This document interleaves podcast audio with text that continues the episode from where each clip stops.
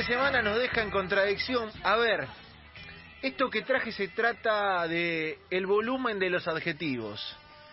Y tiene que ver con algunas cosas que fuimos escuchando el fin de semana y con algunas otras que veníamos escuchando, estaba viendo. San Lorenzo y Huracán, el clásico. Lindo partido, vibrante, clásico, aparte barrial, con pertenencia, con bar, con calle, con asfalto, con café de un lado, con café del otro, con mucha gente cruzada, con ídolos cruzados, con amigos, con familias de uno y de otro. Y mm, en un momento tenía la pelota Franco Di Santo y casi que viene viendo una, una sorna sobre Di Santo, en la que preguntaba cuántos goles tenía, cuántos goles tiene Di Santo, como, como en San Lorenzo, que, que hasta el otro día había hecho uno.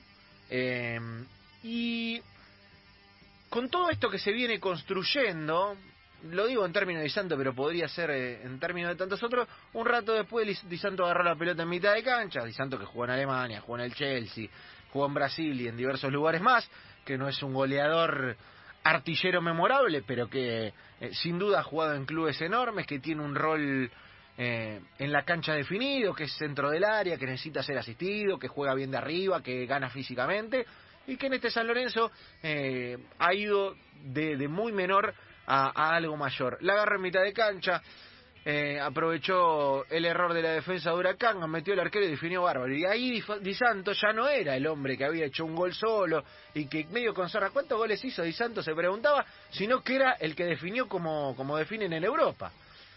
Y lo mismo me pasó al ver a Boca. Al ver a un Boca que hace unos días hacía un papelón interminable con Claypole, una vergüenza histórica, una cosa insalvable esos eran los adjetivos con los que contábamos la noticia. Y que ayer, de golpe, era la máquina eh, de Rinus Mitchell y que a su vez Vélez, que era un equipazo, ahora no es nada. Entonces, en esto de la máquina centrifugadora del negocio de la crisis, de la que venimos hablando y de la que nos interesa seguir hablando, también hay algo en el valor de los adjetivos. Estamos poniendo adjetivos demasiado grandes para todo lo que pasa en el fútbol argentino. Un fútbol que, repito, sacando a Boca y a River, planteles especiales, planteles distintos, erogaciones económicas distintas, sacando esos dos planteles, el resto de los equipos son parejos, bastante parejos, eh, por no decir iguales.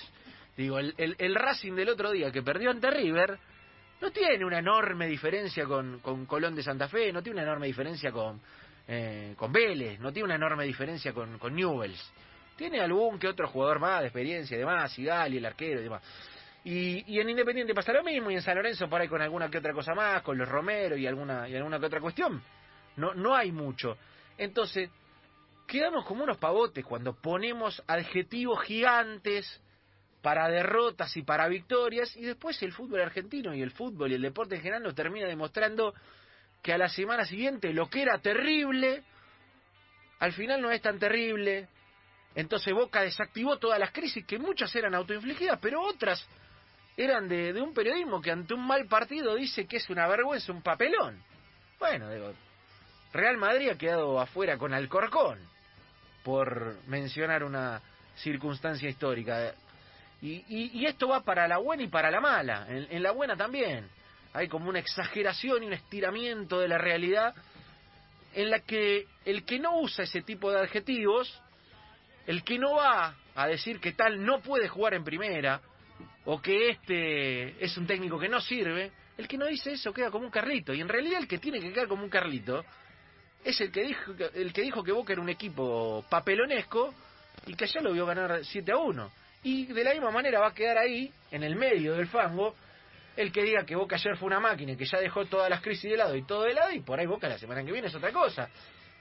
Mesura, ¿eh? Bajar el volumen de los adjetivos tal vez sea un eh, comienzo para empezar a pensar esto mejor, para ponerle la tapa, para empezar a saludar a mis compañeros, para saludarlo a Javier Lanza. ¿Cómo le va? ¿Qué deseo? ¿Todo bien? Bien, ¿y Ud? Bien, ni muy muy ni tan tan. Está bien, porque si usted viniera en términos de cierta parte del periodismo deportivo, hoy debiera decirme, estoy increíble, el mejor día de mi vida, ojo que ojo que sea un mal programa, o si no, la otra, ojo que sea un mal programa. Me pueden echar. Me pueden echar, ¿eh?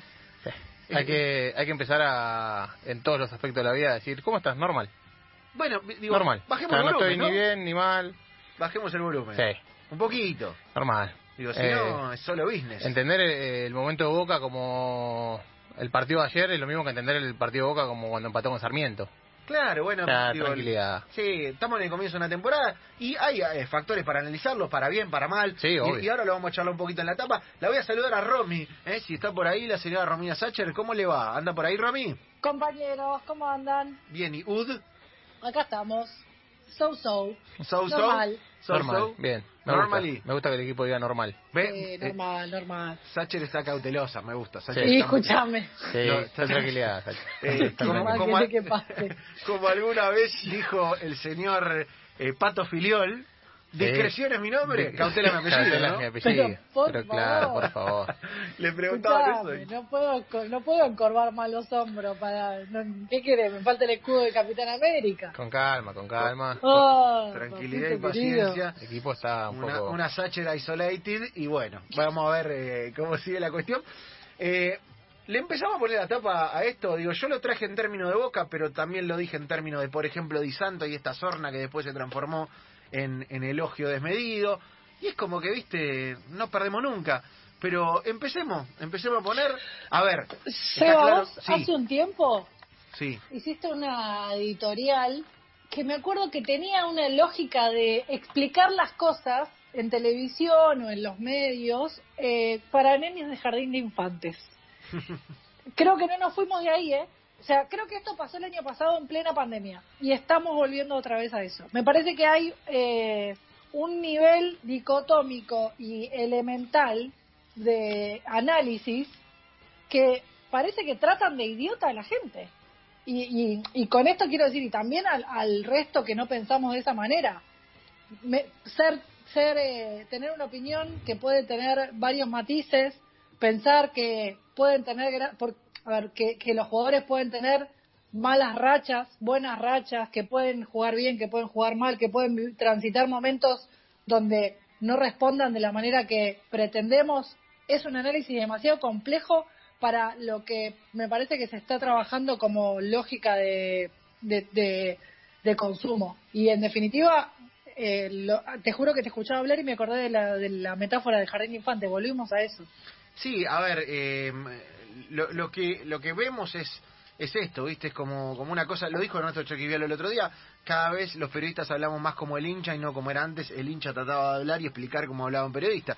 Pero salvado eso, eh, y con la evidencia de, de eso que está ocurriendo, eh, me parece que, eh, que hay situaciones que sí, ahí en los hechos y en la realidad, hablan por sí sola, y el 7 a 1 de Boca Vélez, con las circunstancias en las que hay que marcar ese 7 a 1, bueno, ahí sí tenemos un título como para...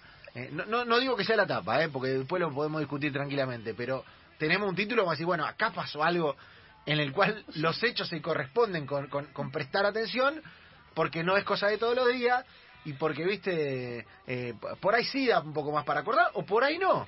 Eh, yo la verdad que, eh, que me quedé con, con, con un Boca que fue efectivo como, como no lo había sido, que, que fue mucho más vivaz, que tuvo la vuelta de Tevez, que tuvo un Cardona eh, encendido y que por el número del resultado y por un buen equipo como lo es Vélez, puede llevarse la tapa.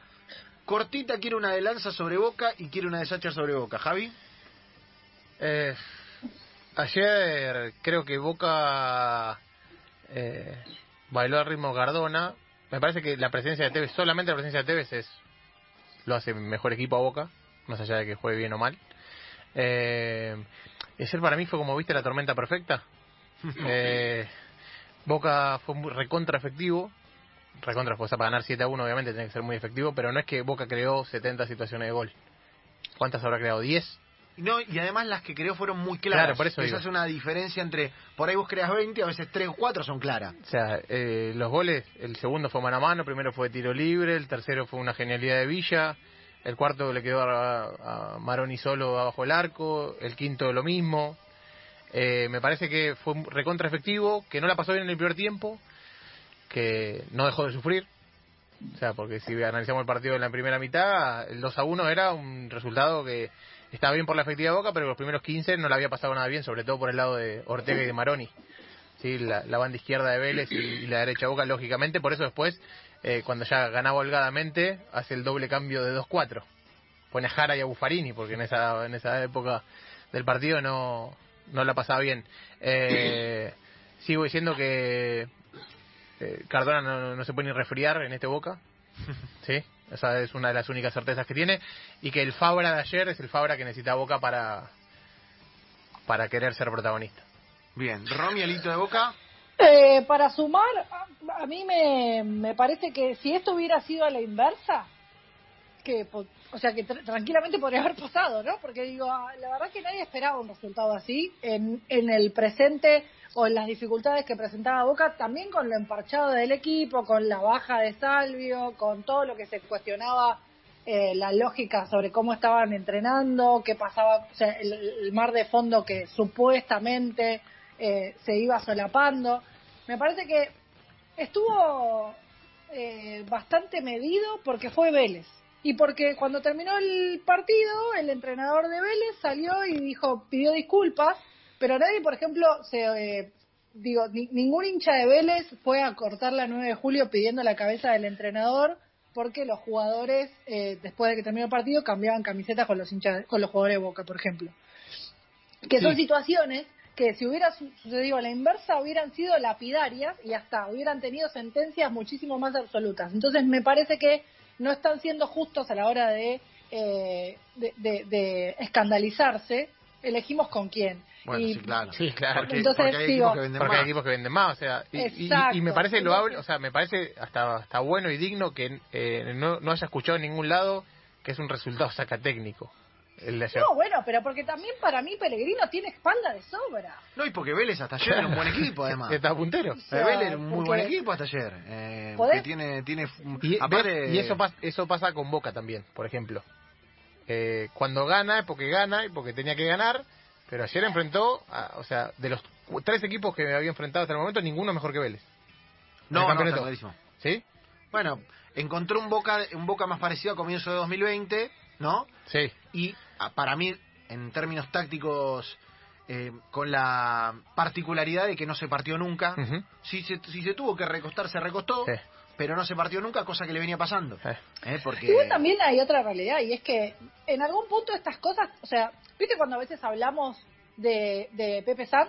Que Sí. cuanto más le gritan y más lo critican, eh, el- eh, tipo él se alimenta de eso. Ujú. Bueno, tal vez es algo que puede llegar a sucederle a este Boca. Le pasaron o sea, situaciones bastante complejas, desde situaciones que pueden pasar desde lo anímico, lo emocional, eh, lo, de, lo de Salvio, la, la crítica permanente, estar en el ojo de la tormenta. Tal vez estas cosas en vez de generar algo negativo, de alguna manera fortalecieron el equipo. ¿Eso quiere decir que mañana será campeón? No. Significa que tal vez empiezan a encontrar otro, sobre todo empiezan a, a- a disfrutar un poco de jugar al fútbol, que es lo que me Re- parece que necesitan. Repito lo que siempre digo. Boca juega con una desventaja que no tiene ningún otro equipo en Sudamérica, que es que solamente le importa un partido. Entonces, todo lo que hagan mientras tanto, Claro, la final de la Copa Libertadores, Sí. refiere usted. es el único partido que le interesa a la gente de Boca. Y, y paren otra cosa, el fin de semana que viene juega con River.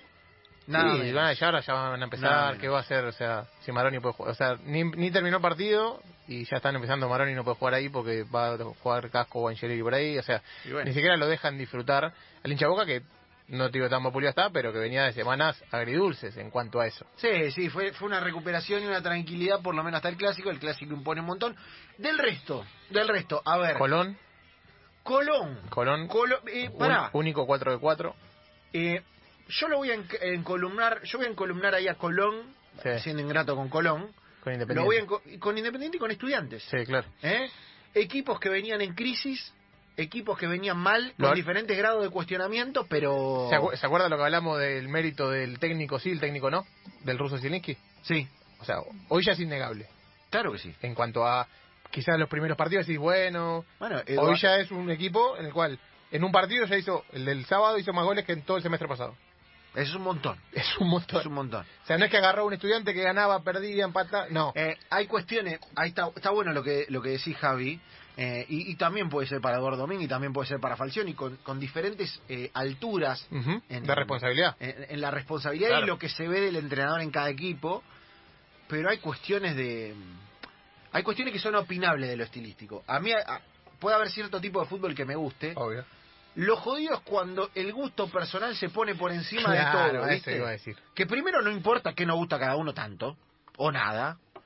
Y segundo, que muchas veces eso se usa como vara para medir todo. Claro. Hay cuestiones que en los hechos son innegables. A- Hay un me puede parecer bárbaro como habla, me Sí. puede parecer un tipazo, me parece un tipo cultivado, que me parece un tipo que además entiende un montón del juego, que, que a, a los que al, al que de, de muchos jugadores que lo tuvieron escucho hablar muy bien. Pero si pierden tres equipos seguidos, y bueno, la, la realidad un poco me desmiente, digo. Claro. Si, si en tres equipos no solamente pierde, le corre, pierde, claro. no logra cristalizar eso que él propone, dice y asegura en términos de lo que su equipo hace. Y si el resto, bueno, lo, lo mismo corre para Sí. el otro lado y tampoco importa tanto. Siempre, siempre rescato algo que le escuché decir a Julio Velasco una vez, que dicen, si yo sé 100% de un tema y voy a dar una, una clase, y a la gente que le doy la clase cuando les tomo la prueba responden entre un 30 y un 40%, yo no sé el 100% de ese tema. Sé el 30 o el 40%, porque lo que yo sé es lo que puedo dar a entender a los otros. ¿Sí? Capaz que hay técnicos o, o- o jefes o líderes en los cuales saben un montón de un tema, pero en la transmisión se pierden conocimientos o no se logran fijar esos conocimientos. Entonces, el famoso del dicho al hecho, hay un largo trecho, en algunos técnicos pasa. Y ayer justo, digo lo de Russo Zielinski, porque la vez pasada habíamos hablado, después de que le ganó a River, eh, ayer en, un- en un grupo que tengo con algunos colegas decían, hay demasiado hype para el ruso Zielinski. Y me pareció injusto, porque no, no es que digo que está todo bien lo que hizo Russo Zielinski, pero Russo Zielinski de verdad entró en un estudiante que es el peor estudiante desde que volvió a primera. Sí, claro que sí. No, o sea, eso, eso, es, eso Claro, es, un, un equipo eh, en ceniza. es un hecho fáctico. Ni siquiera ¿Sí? era un equipo en llamas, un equipo No. estaba en ceniza. Sí, o sea, Eh. probaba técnico, se comió a De Sábata, se comió a Chino Benítez, se comió a Milito de vuelta, o sea, y no le encontraba la vuelta. No, no, y no, no había atisbos de nada y de... No, no es que a veces uno agarra un equipo en un mal momento en el cual vos tenés algunas certezas. Claro. Y, y construís sobre esas pocas certezas y lo acomodás. En el caso del ruso venía a la nada, armó, hay una identificación con el entrenador, con la identidad del club, que me parece que además cristalizado en los primeros resultados puede encender algo.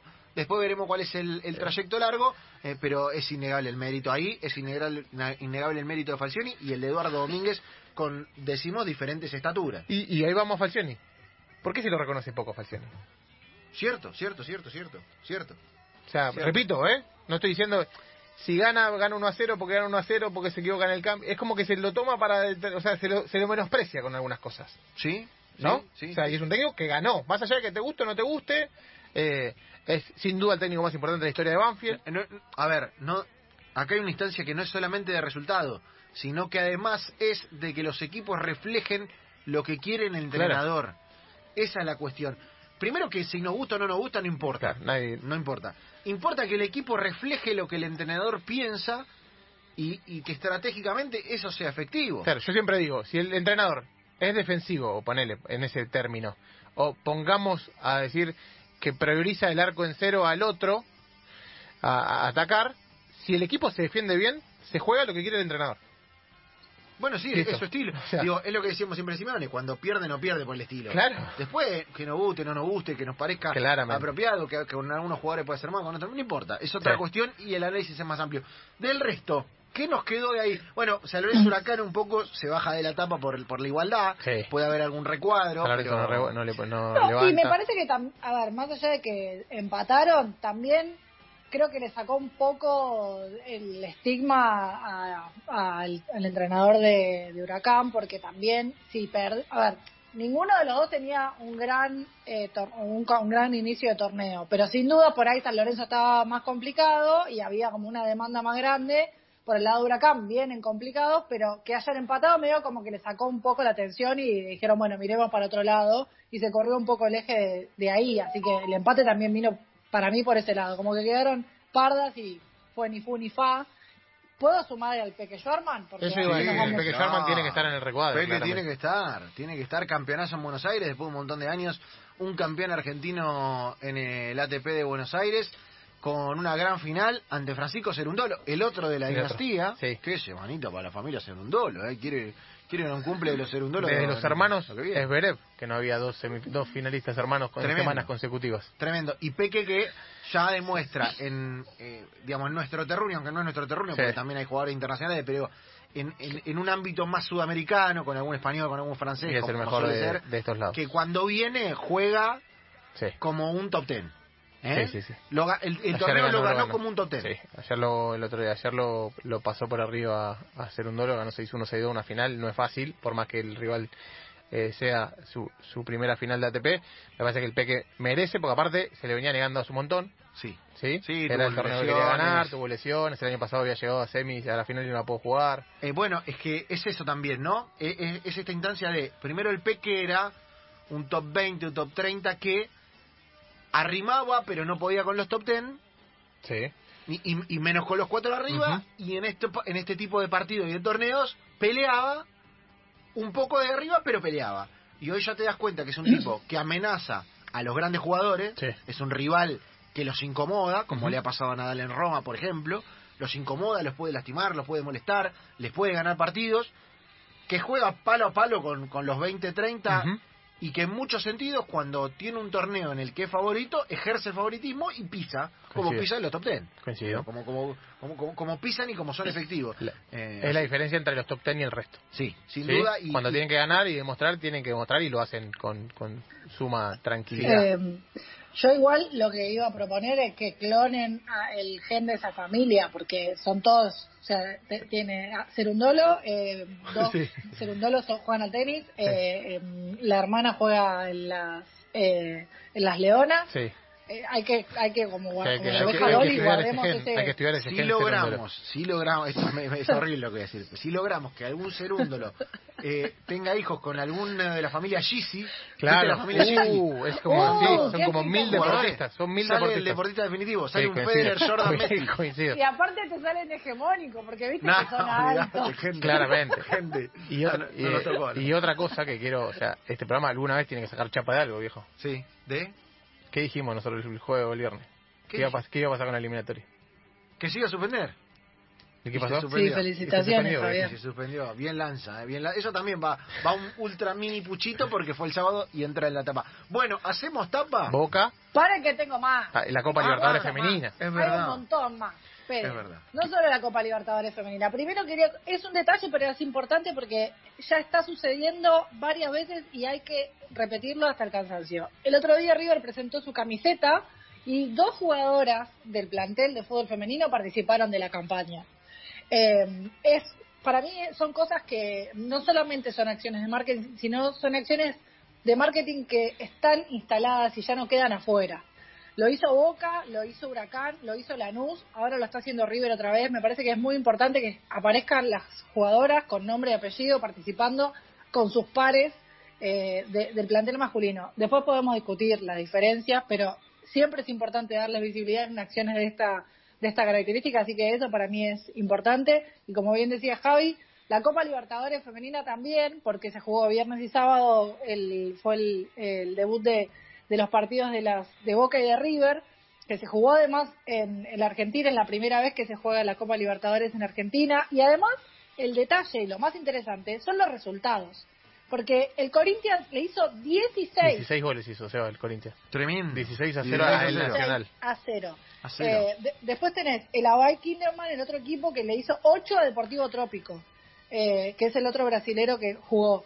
Eh, y Boca y River empataron. Eh, Boca empató 1 a 1 y River empató 0 a 0. Entonces vos decís, uy, qué bajón. Y para mí es, más allá de que el resultado del empate en un Copa Libertadores no es el mejor resultado, siempre es preferible ganar porque después es mucho más difícil por, por diferencia de goles poder acceder a la fase siguiente habla muy bien de cómo se plantaron los equipos argentinos. Le tocó a Boca con Santiago Morning, que es el, eh, vi, uno de los equipos más importantes de, de Chile, y eh, River con un equipo paraguayo como Sol de América, que también es recontra pesado jugar contra los equipos paraguayos, defienden muy bien, y la verdad que River, el último antecedente que tenía era el 7 a 0 de la final con Boca, así que es un gran nivel para el equipo de Daniel Reyes, que no trajo ningún refuerzo, eh, y además el caso de Boca lo mismo, que perdió a Lorena Benítez. Así que para mí es muy meritorio el, el trabajo de Boca y de River en esta Copa Libertadores que hoy va a continuar. Y la segunda cuestión que tiene que ver con esto y que para mí también hay que celebrarlo es que los partidos de la Copa Libertadores se transmiten por el canal público de deportes.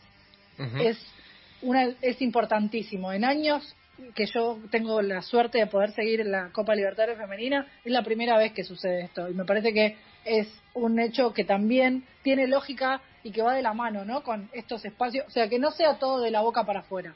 Estos, estos actos son los que hay que celebrar porque son los que realmente hacen la diferencia. Está bien, está bien, lo, lo vi, lo vi un rato a Boca y me gustó.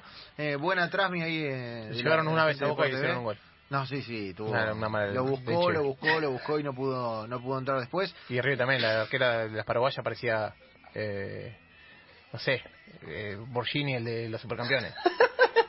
Todo, hermano. 300 veces pateó largo River Tremendo, tremendo, tremendo. Sí, sí, sí. Eh, y, y está bueno, está bueno lo, lo que dice Romy.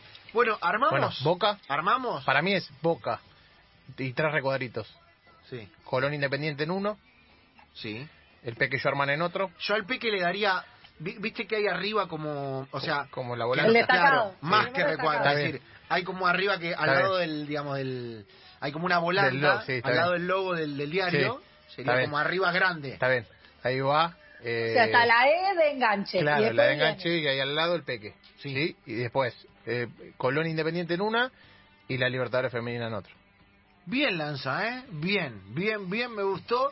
Eh, yo firmo, Sacher, ¿usted también? Sí, adentro. Señores, esta es la etapa del fin de semana. La hemos puesto aquí en enganche. La puede buscar en su kiosco más cercano, amigo. O por las diferentes aplicaciones de comida que le llegará seguramente con algunas medialunas.